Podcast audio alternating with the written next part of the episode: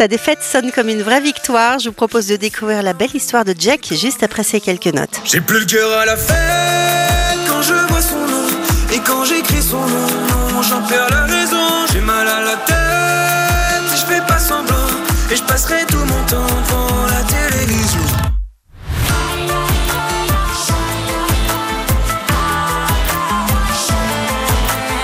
Bonjour Jack. Salut. Le grand public vous a découvert, euh, vous, trentenaire euh, francilien, il y a quelques mois dans The Voice, mais sur les réseaux sociaux, ça fait un moment hein, qu'on vous avez repéré.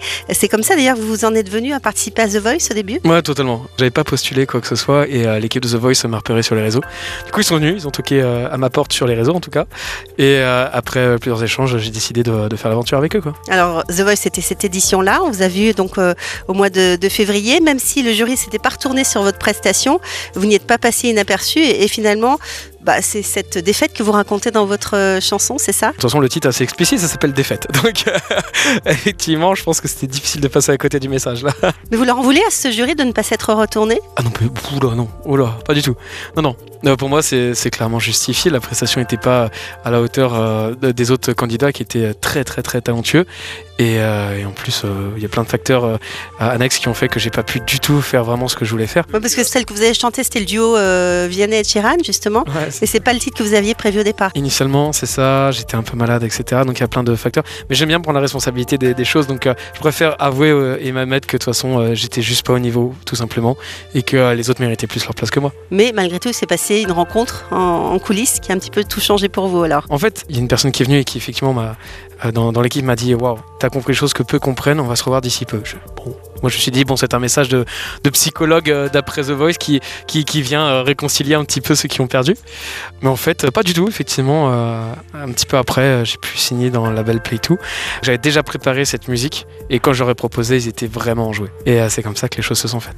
Alors, euh, parmi les jurés de The Voice, il y avait cette année Vianney, chanteur qui tient une place importante, je crois, dans, dans votre panthéon musical.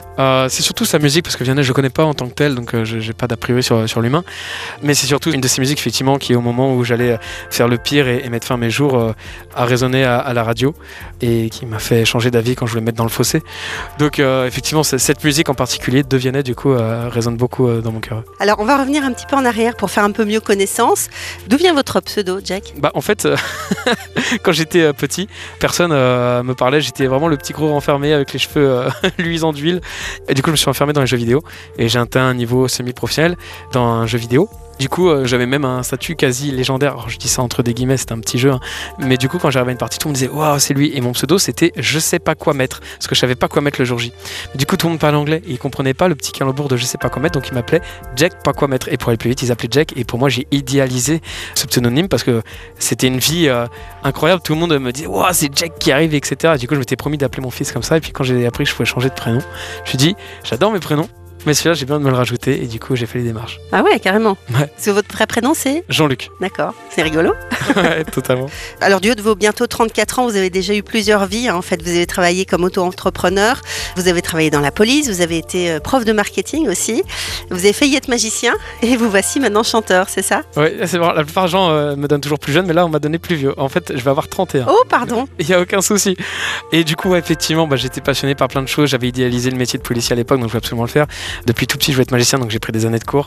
Puis en fin de compte, c'est la musique qui a pris le pas. Après, effectivement, avoir mis une petite carrière dans le marketing en tant que professeur, etc. Bah Alors, en quoi ces différentes expériences vous servent aujourd'hui dans votre métier de chanteur? Je pense que l'élément principal de, de toutes ces expériences, c'est à quel point ça m'a fait rendre compte que ce que je voulais faire, c'était de la musique.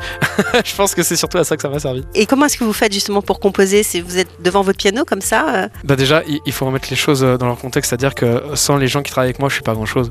J'ai une équipe d'amis, avant tout, qui sont aussi très talentueux en- dans la musique, qui s'appelle Alex Kale, Noté et Eric Ness euh, dans la majorité, mais je travaille maintenant avec de plus en plus de compositeurs qui deviennent aussi des très bons potes. Et en fait, on s'installe tous ensemble pour faire de la musique. Moi, j'ai souvent avec une basse piano, guitare, mais des fois, c'est quelqu'un d'autre qui apporte une base. Et, euh, et en fait, on part juste avec euh, une petite idée, une synergie commune, et puis ensuite, on, on essaie de faire de notre mieux. Quoi. Et inspiration pour les textes C'est votre vie? Ça peut être notre vie, ça peut être aussi euh, la vie de quelqu'un qui nous a touchés.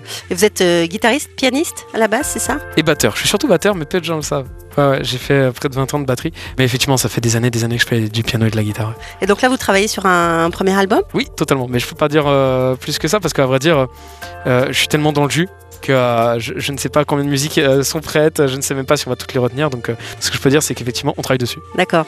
Quel thème vous aimeriez aborder? Ça va beaucoup parler de tout ce qui m'est arrivé et également des histoires des personnes qui ont été importantes pour moi. Alors, vous comptabilisez des millions de vues sur les réseaux sociaux, sur TikTok notamment.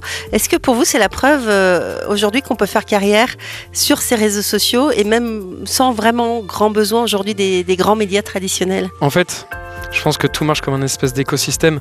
Dire que j'ai pas besoin de la télé ou je ne sais quoi, euh, ou même de radio comme on est là, ce serait super présomptueux de ma part. Euh, j'ai fait un petit bout de chemin qui était super cool en tant qu'indépendant avec les réseaux et ça m'a permis d'éclore. Mais je pense qu'il n'y a pas plus courageux que savoir prendre une main tendue et du coup, quand, les médias nous proposent leur aide, je pense qu'il il est très pertinent de leur dire oui. Tout autant que quand les médias ont besoin de nous aussi pour les aider sur les réseaux, on répond présent. Des concerts, vous venez de faire votre première scène parisienne. Est-ce qu'il y a d'autres concerts prévus cet été par exemple Cet été, je fais surtout beaucoup de plateaux et euh, je sais que je, je vais beaucoup jouer un peu partout. Mais ce ne sera pas initialement mes concerts, ce sera après, dans la rentrée. Je pense que les gens euh, veulent surtout entendre euh, beaucoup de mixité, beaucoup d'artistes. Et du coup, je vais chanter avec eux, on va partager.